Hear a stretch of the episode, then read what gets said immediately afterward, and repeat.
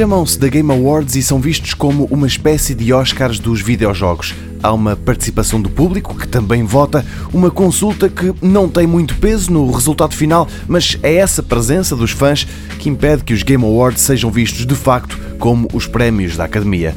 Não deixam, contudo, de ser dos galardões mais importantes nesta indústria, e este ano a grande glória foi para a PlayStation. God of War venceu o prémio de melhor jogo do ano, melhor realização e melhor jogo de aventura. Vitórias também para a Sony porque o título é um velho exclusivo da consola japonesa. Red Dead Redemption 2 falhou o troféu mais cobiçado, mas não veio de mãos a abanar. O jogo, passado no final do século XIX, no sul dos Estados Unidos, ganhou na banda sonora, no desenho de áudio, na representação e ainda no argumento nos gráficos na categoria chamada Direção de Arte. Venceu Return of the Obra Dinn, um jogo com um aspecto que traz à memória os tempos do Spectrum.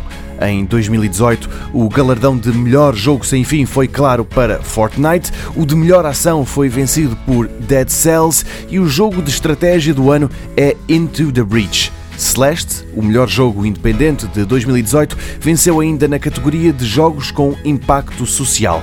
Encontra a lista completa dos vencedores e finalistas no site da TSF.